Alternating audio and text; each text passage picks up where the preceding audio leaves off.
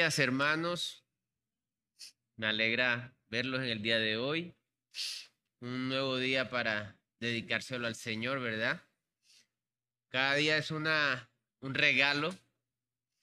Nosotros no sabemos el día que nos toque partir.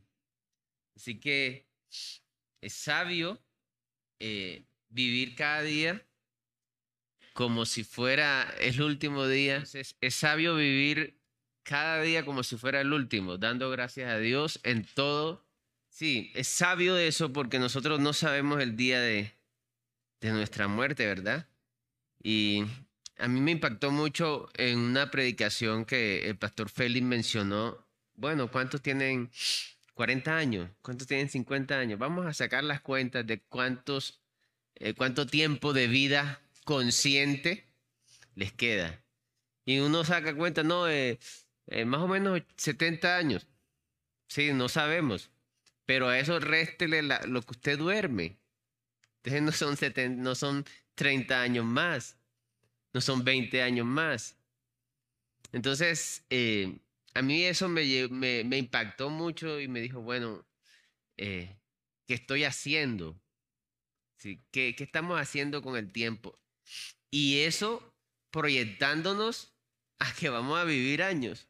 Uno no sabe, ¿verdad?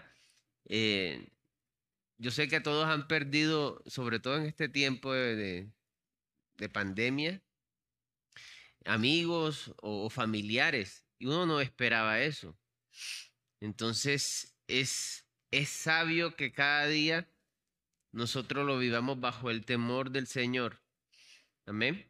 Vamos a orar, Señor, yo te doy gracias porque tú eres bueno, Señor porque tu misericordia se renueva cada día, Señor. Gracias porque cada día es una oportunidad para vivir una vida trascendental, Señor, en tus manos. Para que en esta vida que, que es como humo, Señor, como neblina que se la lleva el viento, nosotros podamos ser útiles en tus manos, Señor podamos hacer cosas para ti, Señor. Podamos dar testimonio, ser testigos de tu presencia, Señor, de tu poder, de tu evangelio para el mundo, Señor. Ayúdanos, Señor, a, apreciar cada persona que tenemos a nuestro lado y ayúdanos a ser un canal de bendición para otras personas. En el nombre de Jesús, amén. Entonces, estamos en la serie del libro de Eclesiastés, que como título general, la serie del libro, el libro de Eclesiastés tiene como nombre el propósito de la vida, ¿verdad? Hoy vamos a estudiar Eclesiastés eh, del eh, capítulo 8, verso 1 al 9. Dice, vamos ahí, ¿quién como el sabio? ¿Y quién como el que sabe la declaración de las cosas? La sabiduría del hombre ilumina su rostro, y la tosquedad de su semblante se mudará. Te aconsejo que guardes el mandamiento del rey y la palabra del juramento y la palabra del juramento de Dios. No te apresures a irte de su presencia, ni en cosa mala persistas, porque él hará todo lo que quiere, pues la palabra del rey es con potestad, y quién le dirá, ¿qué haces? El que guarda el mandamiento no experimentará mal y el corazón del sabio discierne el tiempo y el juicio, porque para todo lo que quisieres hay tiempo y juicio, porque el mal del hombre es grande sobre él, pues no sabe lo que ha de ser y el cuándo haya de ser. ¿Quién se lo enseñará?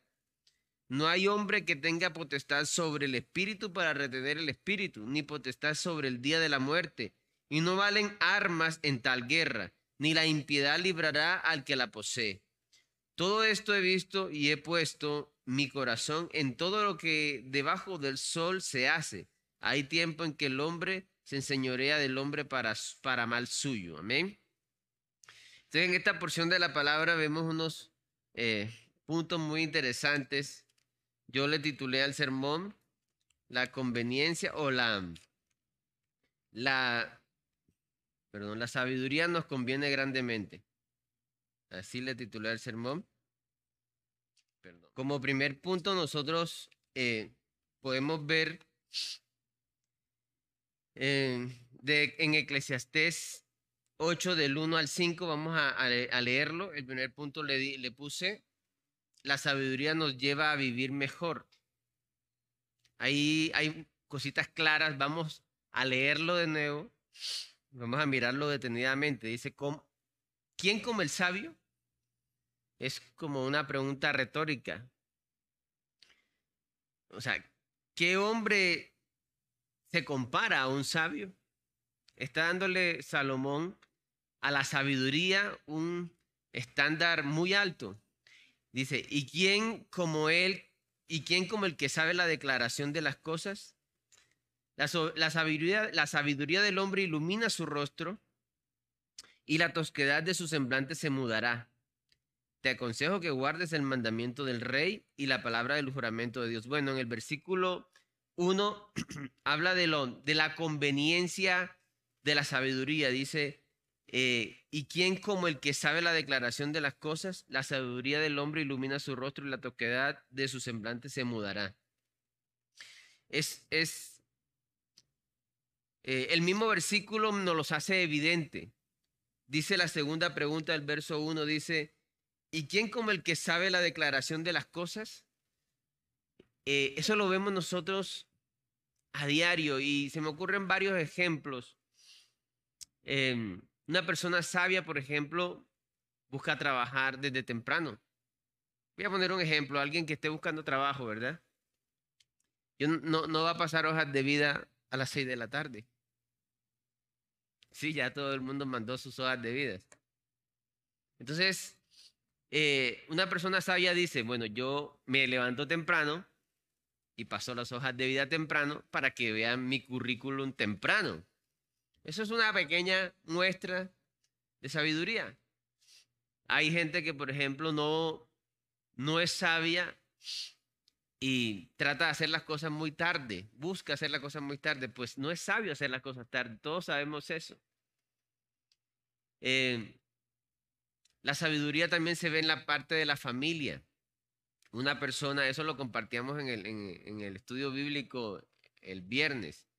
Una persona, por ejemplo, que, que decida de, llevarse, dejarse llevar por una tentación en un hogar y, cae en infidelidad, pues no está siendo sabia. Si esa persona sabe la declaración de las cosas, sabe que eso va a traer ruina, va a traer dolor, va a traer que de pronto los hijos detesten a uno de los padres, división, delincuencia, inclusive cosas más horribles como asesinatos, ¿sí? Entonces, la persona sabia ve la, la, tentación o, o se le viene el pensamiento y piensa, ¿no? Empieza a medir lo que va a suceder, sabe la declaración de las cosas. Entonces, la conveniencia de nosotros de tener sabiduría. En esta vida bajo el sol, estamos hablando primeramente, ¿verdad? En esta vida terrenal. La sabiduría es práctica en esta vida terrenal. Es más, eh, la condición, mucha de la condición de vida de nosotros hoy día ha sido en parte o se compara con el nivel de sabiduría que hayamos tenido. Si se ponen a pensar. Yo he escuchado mucha gente que dice, ya gente adulta, si yo hubiese ahorrado. ¿Han escuchado esa expresión? Ahora tengo que estar en un semáforo vendiendo, yo qué sé, colombinas. Si yo hubiese, ¿han escuchado esa expresión yo la he escuchado mucho. Entonces, la persona sabia entiende lo que se le viene después. Ahora, en los versos que siguen, Salomón enfoca esa sabiduría en nosotros respetar a las autoridades. ¿sí? Pero antes de eso, quisiera definir, hacer unas definiciones de la sabiduría que me, me parecen muy, muy excelentes. Vamos al Salmo 111, versículo 10, ahí detrásito de Eclesiastés. Dice, el principio de la sabiduría es el temor de Jehová. Buen entendimiento tienen todos los que practican su mandamiento, su loor permanece para siempre. Dice, el principio de la sabiduría es el temor a Jehová. A medida que el sermón vayamos desarrollándolo, nos vamos a dar cuenta por qué la sabiduría, por qué el principio de la sabiduría es el temor a Jehová. Eso lo podemos, lo decimos, ¿verdad? Pero vamos a tratar de en el sermón entender por qué es eso así, por qué eso es así. Buen entendimiento tienen todos los que practican sus mandamientos. Vámonos ahora a Proverbios 1.7, ahí al antico de, de Salmos. También dice cosas parecidas. Dice, el principio de la sabiduría es el temor de Jehová. Los insensatos desprecian la, sabiduría y la enseñanza. ¿Sí? Eh, yo sé los que son padres, yo soy hijo y varias cosas de, que, de las cuales mis, mis padres me decían, hijo, aprovecha bien el tiempo. ¿A cuántos les han dicho eso? A mí me lo han dicho muchas veces. Y uno no le presta atención. Pero con los años uno dice, si yo le hubiese prestado atención a mi papá en esto y en lo otro, no me hubiese pasado esto y lo otro. O sea, vulgarmente podemos decir de que no podemos ser brutos.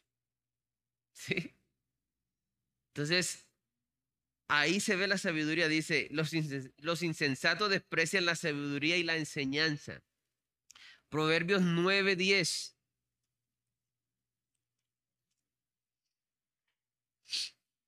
Dice, el temor de Jehová es el principio de la sabiduría y el conocimiento del Santísimo es la inteligencia.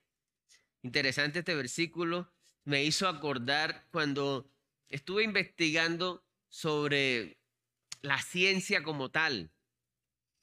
Y, para la sorpresa de, muchos aquí, quizás no todos, porque ya eso lo he mencionado varias veces, la ciencia actual como la conocemos se deriva o, o es como es a base de científicos creyentes.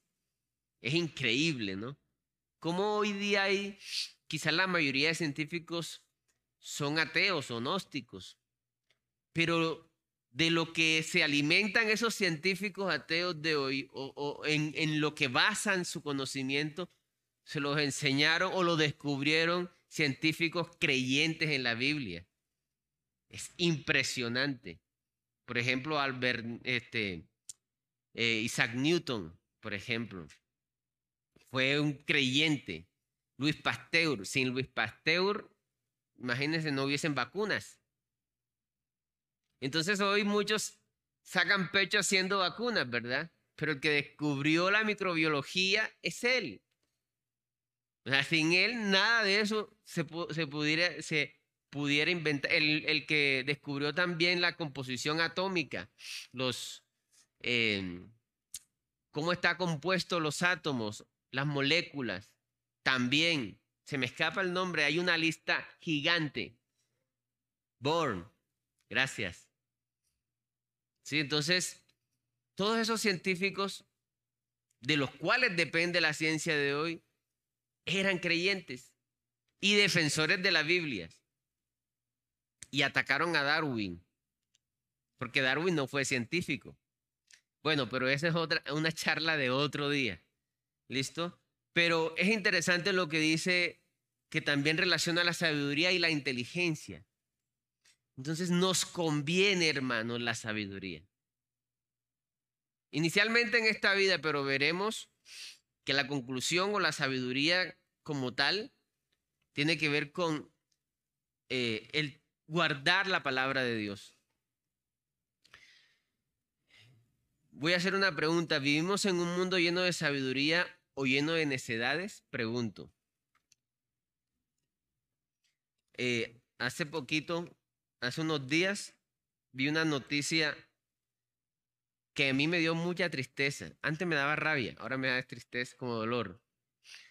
Cuando hablaban sobre eh, que hay un programa, hay un programa que les presentan a las personas em, que están en homosexualidad, homosexualismo, para que se rehabiliten. Entonces, los medios de comunicación atacando que vamos a demandar que eso es, eso es una violación contra los derechos humanos, que esto, que lo otro.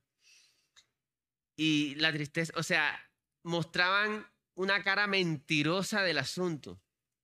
Ellos nunca analizaron, nunca vieron los, la otra cara de la moneda, que hay gente que, se que ha estado en este mundo y, se han convertido al Evangelio. Eso no lo muestra. ¿Sí? Ni tampoco muestran la... Eh, entonces decían, es que científicamente no se ha comprobado que eso sea una enfermedad. O sea, y si yo te digo que científicamente, viendo el ADN, o es varón o es hembra, ¿qué, qué, más prueba científica? Hay dos géneros apenas.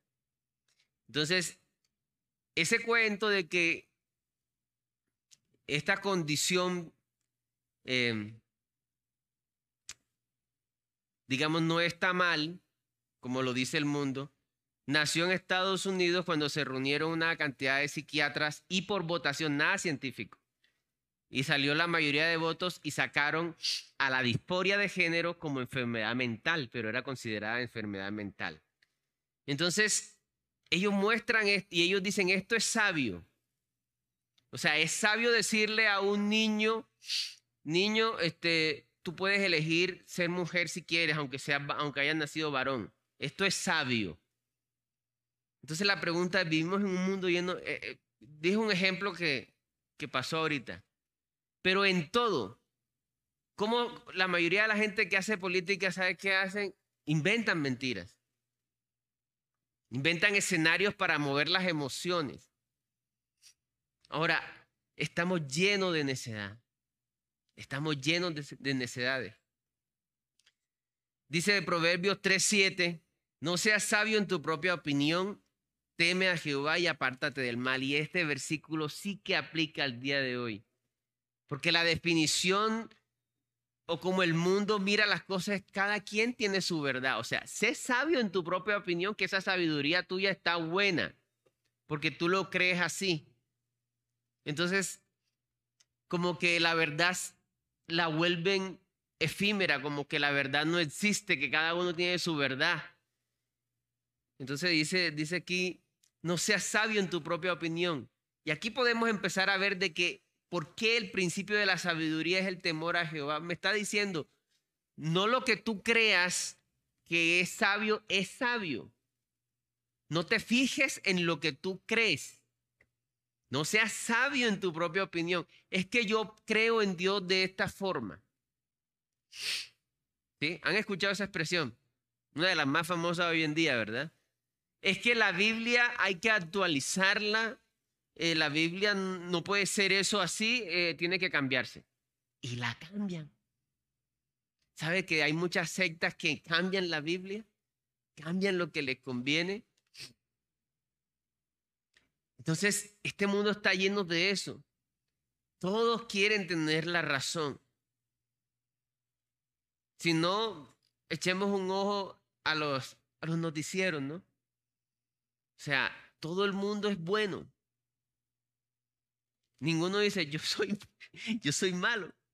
Yo hice esto y nada, todos son buenos. Entonces, este mundo está lleno de eso, de que cada uno es sabio en su propia opinión. Eh, dice el, el texto en el verso 2, dice, te aconsejo que guardes el mandamiento del rey y la palabra del juramento de Dios. No te apresures a irte de su presencia ni en cosa mala persista, porque él hará todo lo que quiere. Pues la palabra del rey es con potestad, ¿y quién le dirá qué haces? El que guarda el mandamiento no experimentará mal, y el corazón del sabio discierne el tiempo y el juicio. Aquí específicamente enfoca ya eh, Salomón la sabiduría a nosotros someternos a la autoridad. La autoridad en ese tiempo era el rey. Nosotros ahora tenemos una constitución, unas reglas. Y tristemente yo veo que en el país y escuchando comentarios de otros países en nuestro país, como que tiene de costumbre eludir las leyes. ¿Sí? Hay un primo mío, abogado, que dice, echa la ley, echa la trampa. Entonces es como que yo soy sabio si logro eludir la ley. ¿Cierto? No, yo me fue bien, yo soy sabio porque logré de, de esta forma escaparme. Logré de esta forma escaparme. Ahora, ¿realmente escaparán de Dios? Es la pregunta mía. Yo puse una pregunta aquí. ¿Poder eludir a las autoridades terrenales es sabio? Porque estamos en un país donde hay mucha impunidad. Se puede eludir la ley. En el tránsito, por ejemplo, están acostumbrados a ser sobornados, ¿verdad? Y a sobornar.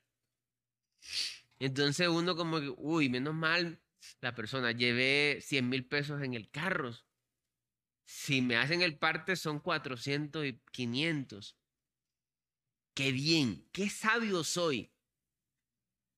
Esa es la sabiduría que tenemos hoy en día. Pero miremos qué dice el Señor acerca de las autoridades de este, de este mundo. Vamos a mirar en Romanos 13, Nuevo Testamento, vámonos así a volcar al Nuevo Testamento. Vámonos a Romanos 13, versículo del 1 al 5.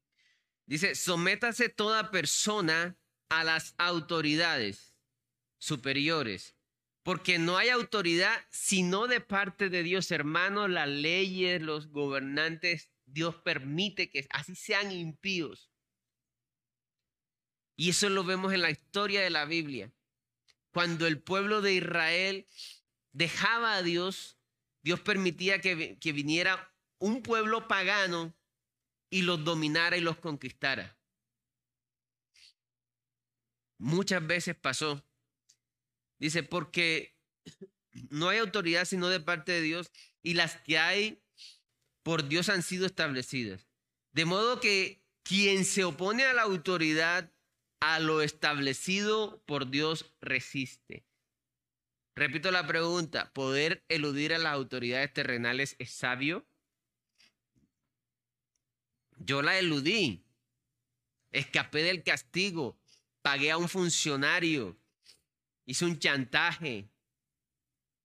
Pero no es sabio hacerlo porque estoy me estoy enfrentando a Dios. Porque Dios estableció esa autoridad. Y los que resisten acarrean condenación para sí mismos. Verso 3. Porque los magistrados, jueces, abogados, etcétera, no están para infundir temor al que hace el bien, sino al malo. ¿Quieres pues no temer la autoridad? Haz lo bueno y tendrás alabanza de ella, porque es servidor de Dios para tu bien. Pero si haces lo malo, teme, porque no en vano lleva la espada, pues es servidor de Dios, vengador para castigar al que hace lo malo. Por lo cual es necesario estarle sujetos, no solamente por razón de castigo, sino también por causa de la conciencia. Amén. Nosotros, como creyentes, debemos ser ejemplo en someternos a las autoridades.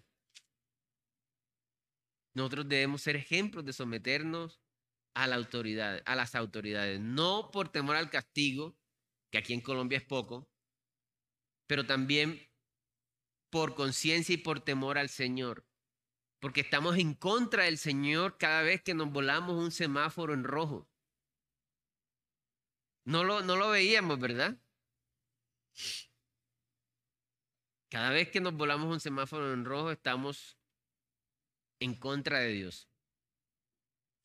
Ahora, yo digo esto desde el, punto en que yo he tenido mucho conflicto con las autoridades, por ejemplo, de tránsito, hasta que aprendí, ¿no? el Señor me, me ayudó ahí. Y me peleaba mucho con los, con, los, con los de tránsito. Y una vez venía creo que yo en pico y placa y me paró uno. Eh, como yo sufrí varios sobornos por ellos, o sea, tenía ese resentimiento. Entonces se bajó y yo em, empecé, empecé a alzarle la voz. Del mismo miedo también desespero. Y él me dijo, no lo hagas. Tenía el casco, no lo hagas. No lo haga Juan Pablo, me conocí. Y se quitó el casco y era un hermano en la fe. ¿Sí ve cómo el Señor lo disciplina a uno? Entonces yo quedé en vergüenza con él. El Señor es bueno, el Señor lo disciplina a uno. Entonces, nosotros como creyentes nos conviene y por testimonio debemos de sujetarnos a las autoridades. Es impresionante cómo cuando el Señor Jesús estaba frente a los fariseos, que eran las autoridades de ese tiempo, ellos no encontraban argumento para encarcelarle. Tuvieron que pagarle a un testigo falso. No sabían qué hacer con él. Y a veces hay, personas o hay personas que cuando leen en la palabra de Dios que dice, el Señor Jesús le decía a los, a los fariseos, hipócritas, uy, mira, el Señor Jesús insultando a las autoridades, está bien, la revolución. Pero si uno estudia profundidad, hipócrita en ese tiempo se está refiriendo a actor. Es como si les dijera hoy, eh, fariseos actores. No, es, no era un insulto, pero sí les decía la verdad. El Señor Jesús les decía la verdad a sus autoridades sin irrespetarlas. Se sometía y se sometió todo el tiempo a las autoridades. ¿Cómo sabemos, cómo testificamos, cómo testifican los discípulos de que el Señor Jesús fue bueno en todo y nunca pecó? Si él hubiese irrespetado, faltado a una autoridad, hubiese pecado contra el Señor. Porque la palabra de Dios me está diciendo que las autoridades son puestas por Dios. Amén. Entonces el Señor Jesús nunca irrespetó a los fariseos. El mensaje de él les irrespetaba a su corazón porque su corazón estaba lleno de pecado. Diferente. Él lo dijo muchas veces. Les dijo, pero ustedes no reciben mi palabra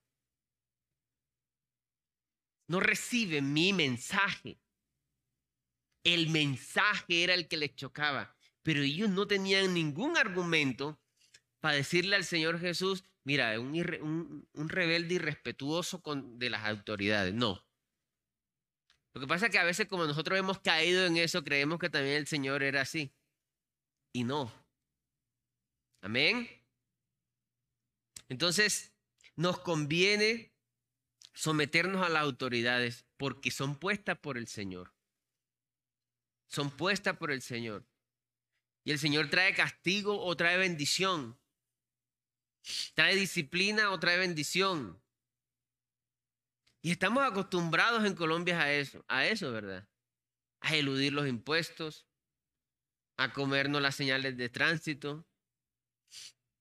Yo recuerdo que mi hermano que está en Estados Unidos le dijeron, mire, Usted aquí no se coma ni un semáforo y le va bien. O sea, de entrada le marcaron la raya.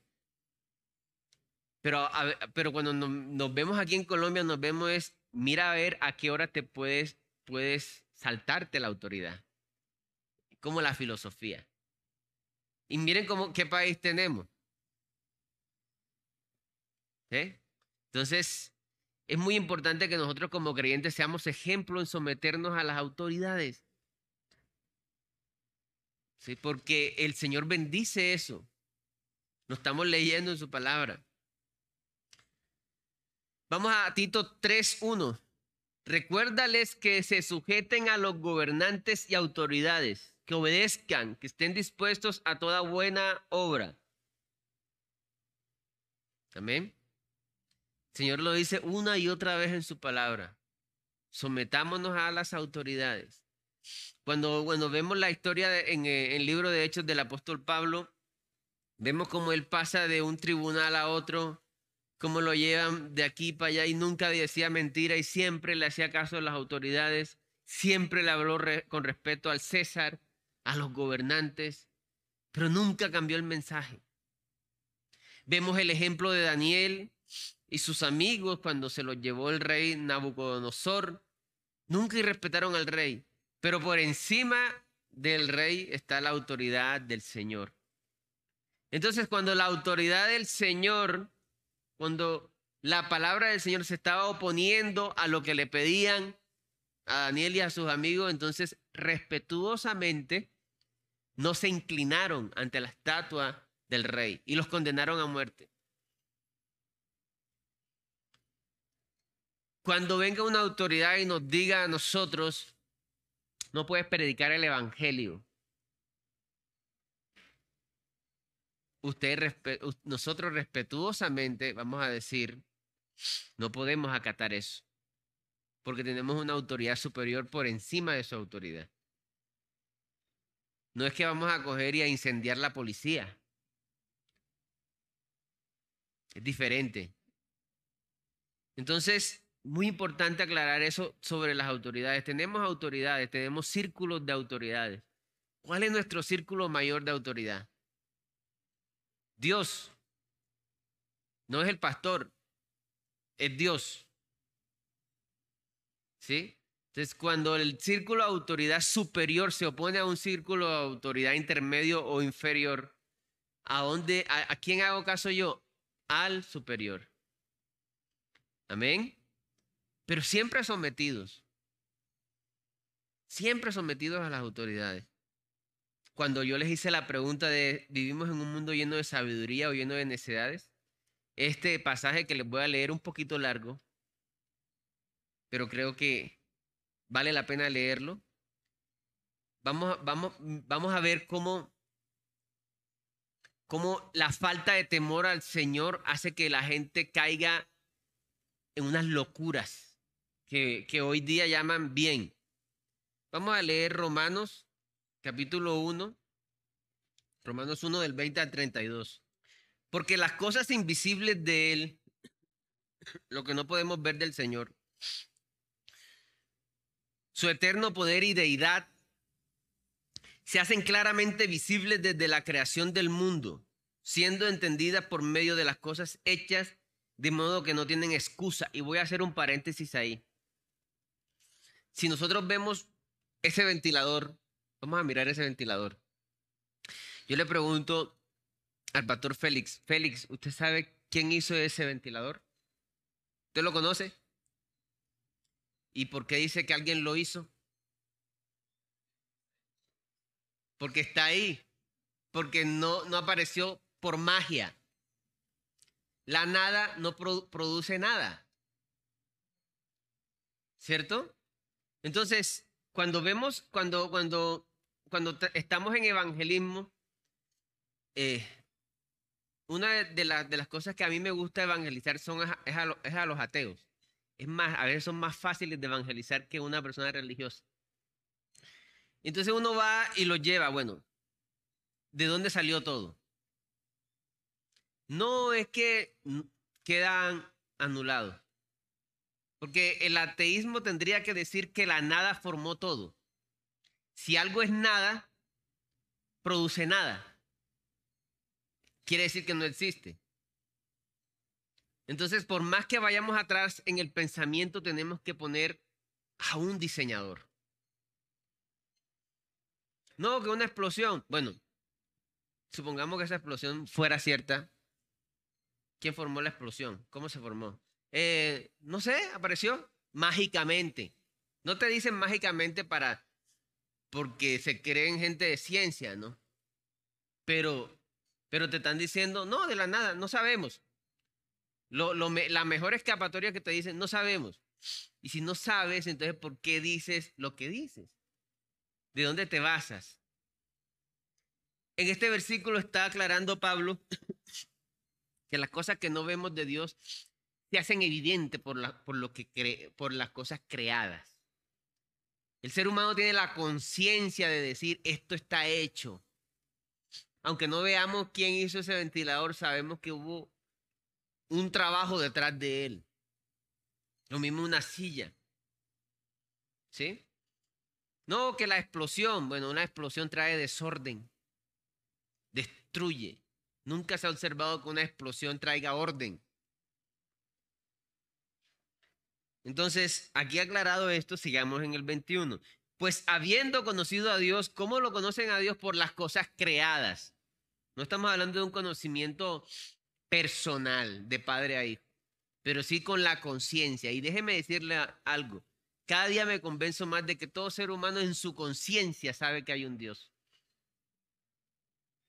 Pues habiendo conocido a Dios, no le glorificaron como a Dios, ni le dieron gracias, sino que se envanecieron en sus razonamientos y su necio corazón fue entenebrecido, profesando ser sabios, se hicieron necios.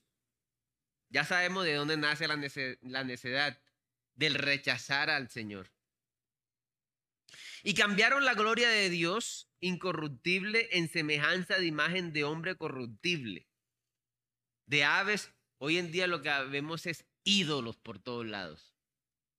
A veces se burlan de los de los de las tribus que adoraban a los animales y hoy adoran a los hombres.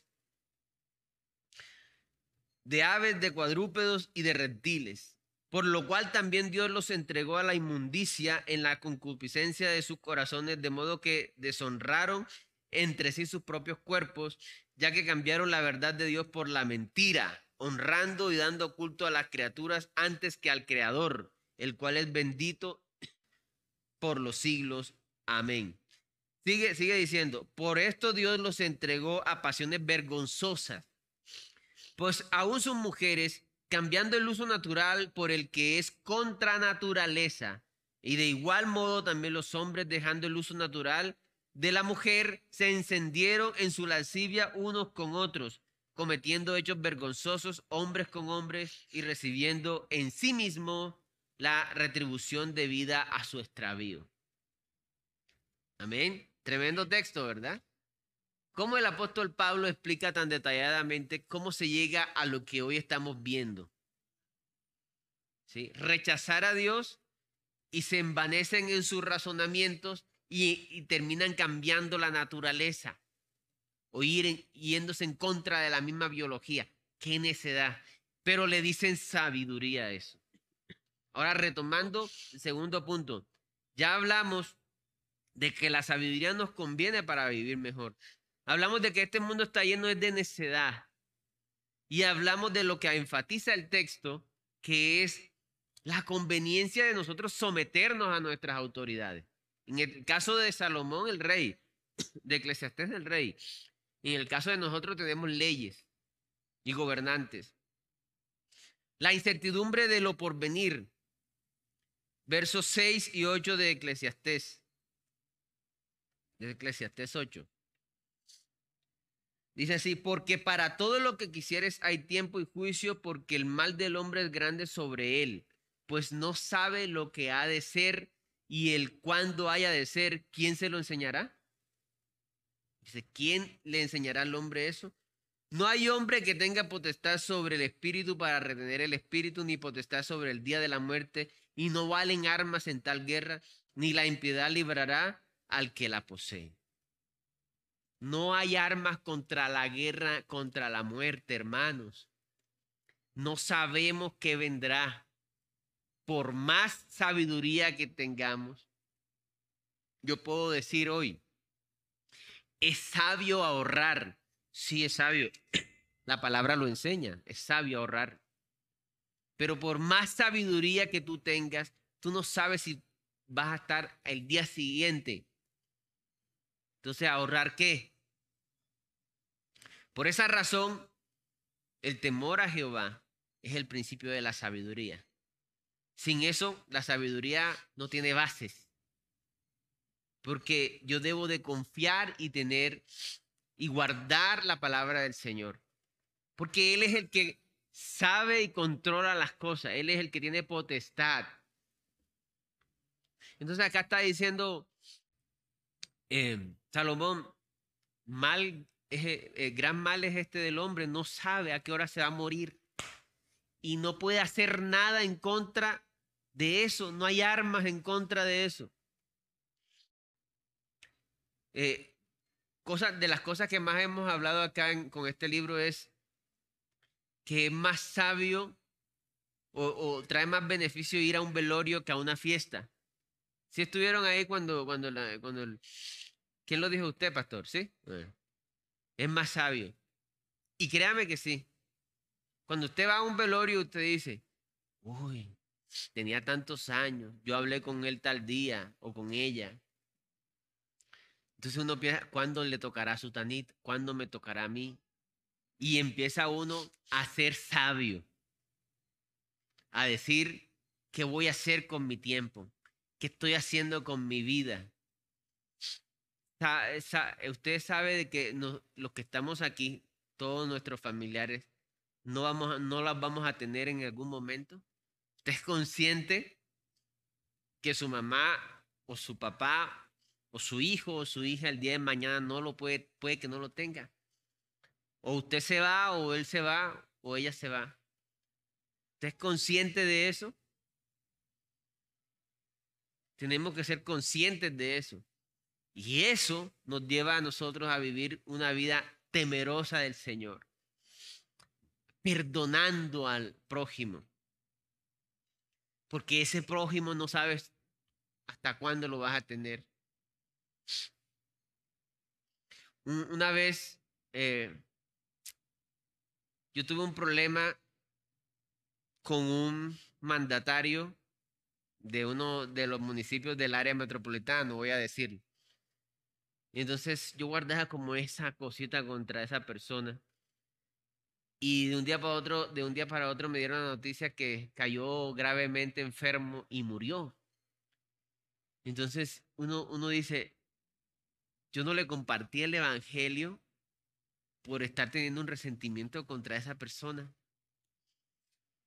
Y él buscó a alguien creyente en, en el tiempo de convaleciendo, como dicen, desahuciado. Y ese alguien creyente fue el que me dijo a mí. Él me llamó. Quería que quería irse en paz. Porque uno señala, ¿verdad? Este político que hizo esto, lo otro, o este que hizo esto, lo otro. Pero le hemos llevado el Evangelio. Ese se va a morir también. Entonces, no sabemos, hermano, cuándo, cuándo nos toca. Ni sabemos cuándo les toca a los familiares. Hemos hoy hablado con nuestros familiares, le hemos dicho, te quiero, o, o está el resentimiento ese. Cuando uno, cuando uno va a un velorio, hay, hay varios cuadros. Uno de los cuadros es ese familiar que llora con una desesperación, con, rajuñando prácticamente el, el ataúd, ¿verdad? Y se priva. Y ve a ese otro familiar llorando triste pero tranquilo. ¿Sí me entiende lo que estoy diciendo, verdad? Entonces, ¿de qué vale el, el rencor? ¿De qué vale si no sabemos? Ahora, también hay que mirar de que nos afanamos muchas veces y tenemos planes. Y a esto se está refiriendo específicamente el texto. Eh, queremos esto, queremos lo otro y ponemos el corazón en eso, cuando tenga X cosa, cuando alcance este ahorro, tengo la cuota inicial para esta casa. Entonces, nos desvelamos por eso. Pero déjeme decirle que eso es idolatría. Usted está teniendo como ídolo eso. Ahora, en vano tienes ese ídolo o tenemos ese ídolo. ¿Por qué? Porque no sabemos a qué hora nos vamos a ir y no sabemos hasta cuándo vamos a tener ese bien por, el que tanto luchamos. Por eso, hermano, hay gente que se suicida cuando quedan en la ruina. Porque su ídolo, su Dios, eran las cosas de este mundo. Vamos a leer el libro de Santiago 4, del 13 al 17. Vamos ahora los que decís, hoy y mañana iremos a tal ciudad y estaremos allá un año y traficaremos y ganaremos cuando no sabéis lo que será mañana. Porque, ¿qué es vuestra vida? Ciertamente es neblina que se aparece por un poco de tiempo y luego se desvanece. En lugar de lo cual deberíamos decir, si el Señor quiere, viviremos y haremos esto o aquello. Pero ahora os jactáis en vuestra soberbia. Toda jactancia semejante es mala. Y al que sabe hacer lo bueno y no lo hace, le es pecado. Lo aclara muy bien el apóstol Santiago. Estamos a veces haciendo planes, planes y planes y planes sin saber.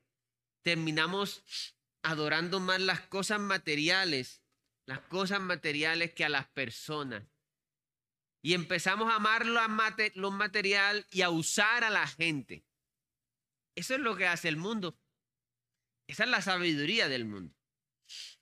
Amo lo material y busco una amistad para que me ayude con eso material que quiero. Hay que reflexionar ante eso, hermanos. No sabemos a qué hora nos vayamos. Y decía, dice el Señor Jesús, ¿acaso no es más importante la vida que el vestido? Entonces, ¿por qué se afanan?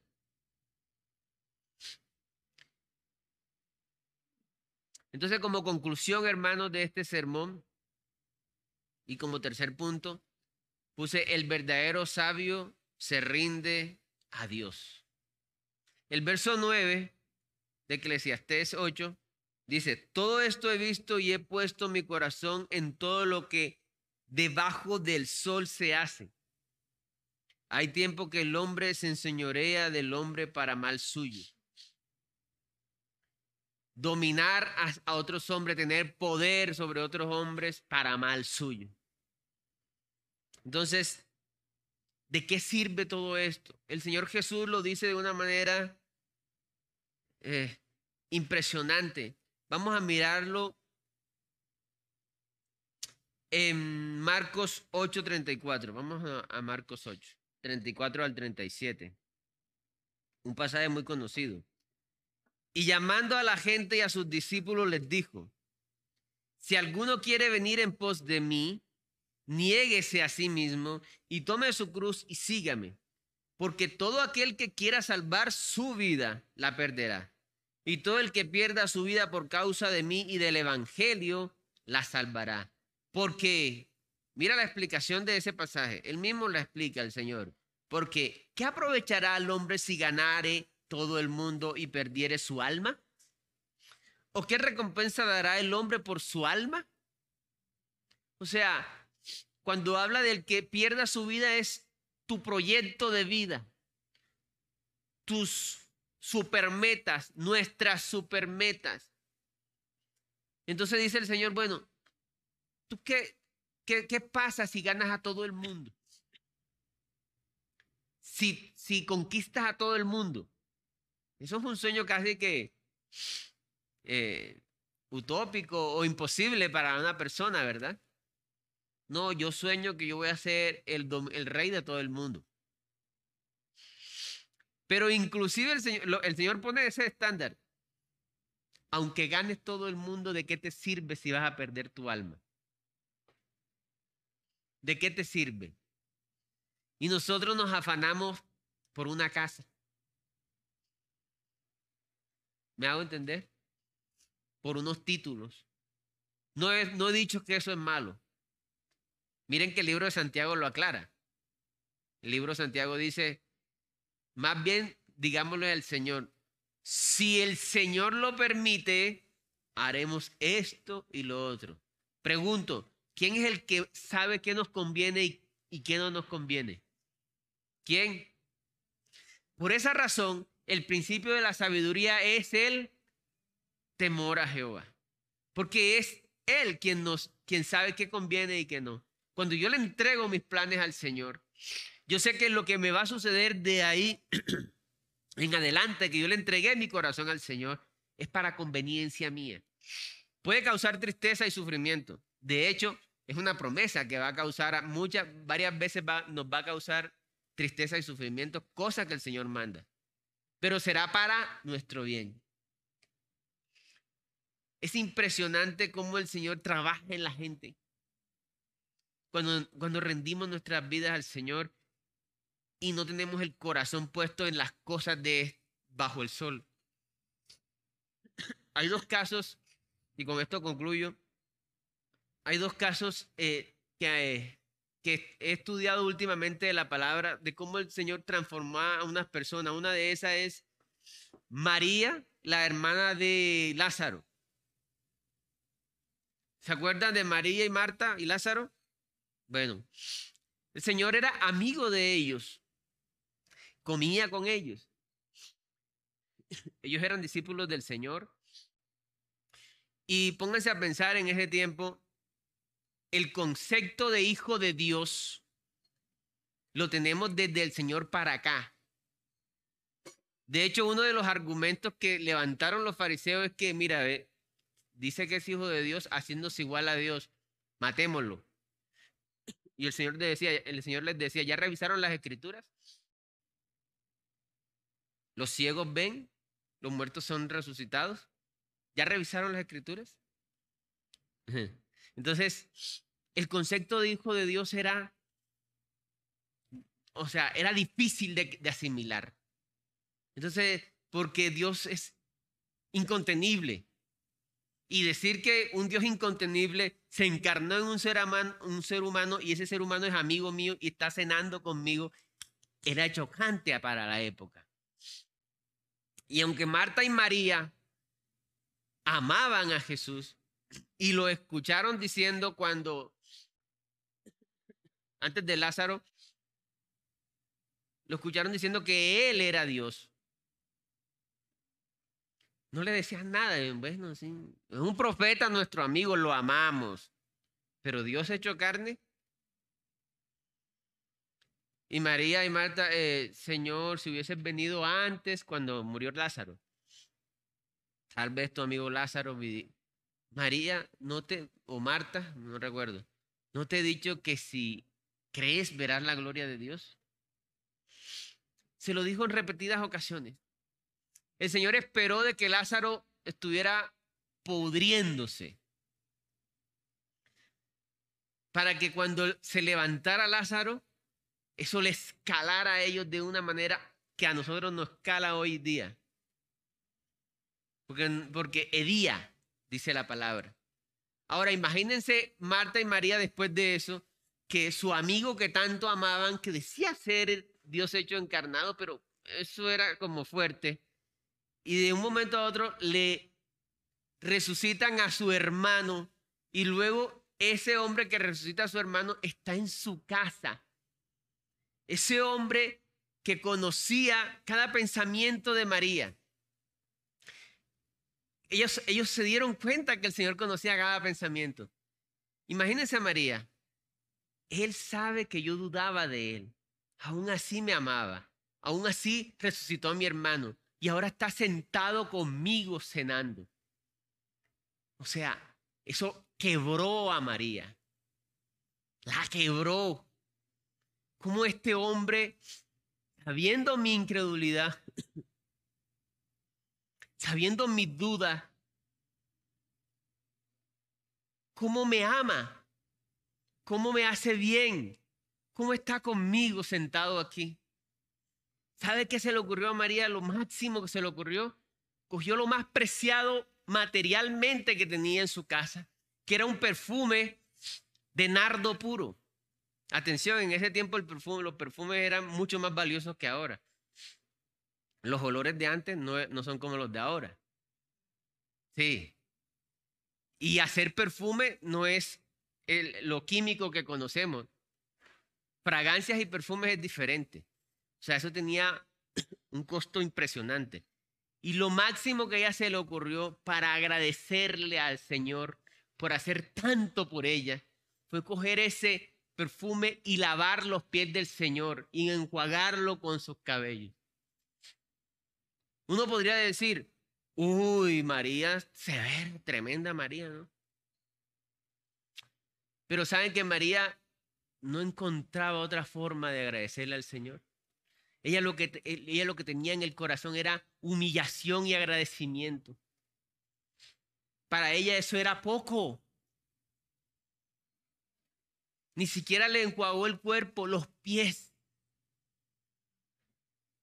Porque ese hombre la que, le quebró el corazón. La impactó de una manera impresionante. Otro ejemplo, hermanos, es Pedro.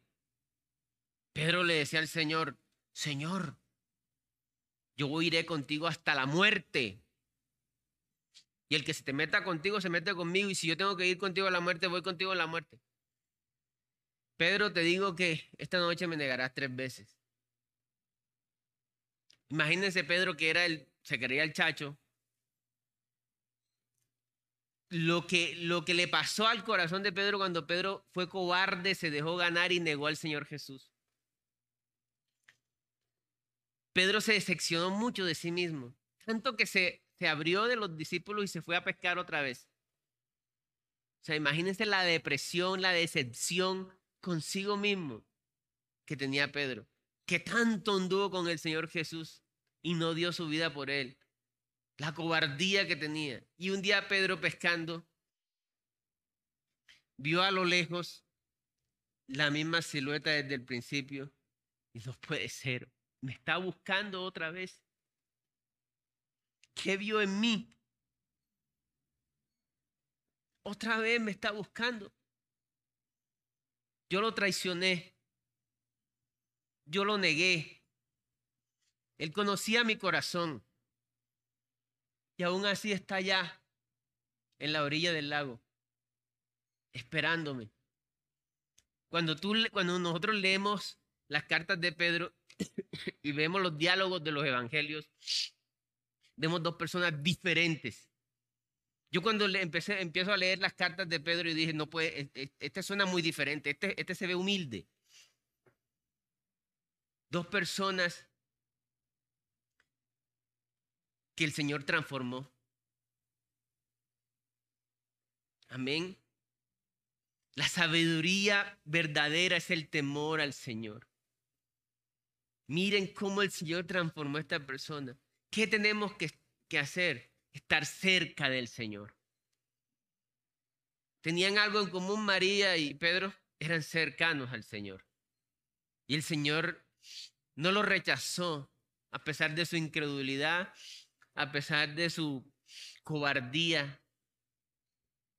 Conocía sus corazones, conocía la cobardía, conocía la incredulidad, y aún así los amó.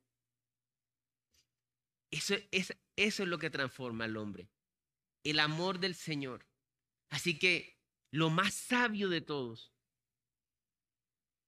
Así que el principio de la sabiduría es el temor al Señor.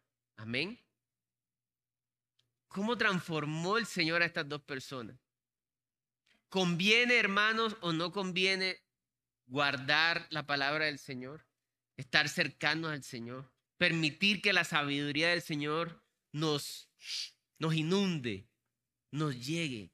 No es una sabiduría que alcanzamos nosotros mismos. Ya les puse los dos ejemplos de María y de Pedro. No podemos gloriarnos de eso. Cuenta la historia, no lo dice la Biblia, que cuando a Pedro lo iban a matar por causa del Evangelio, lo iban a crucificar y dijo, no me crucifique, crucifíqueme boca abajo. Yo no soy digno de morir como Él murió. Eso, lo, es lo que hace el Señor Jesús en el corazón de nosotros. Amén. Y esa es la invitación. Seamos cercanos al Señor. Quizás tenemos problemas, tenemos, no sé, adicciones, problemas de carácter, incredulidad, cobardía. No sé lo que cada uno tenga. Pero sabe que el Señor a nadie rechazó porque iba a morir por todos. A nadie rechazó porque iba a morir por todos los pecados de todos. Acerquémonos al Señor. Amén. Señor, yo te doy gracias por esta tu palabra. Ayúdanos, Señor, a ser sabios, con tu sabiduría, Señor. El principio de la sabiduría es, es atesorar tu palabra, Señor. Es guardar tus mandamientos. Ayúdanos a entender que tú quieres el bien y no el mal.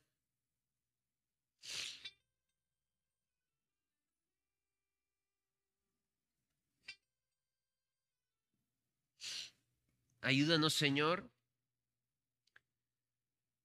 a encontrarnos contigo cada mañana,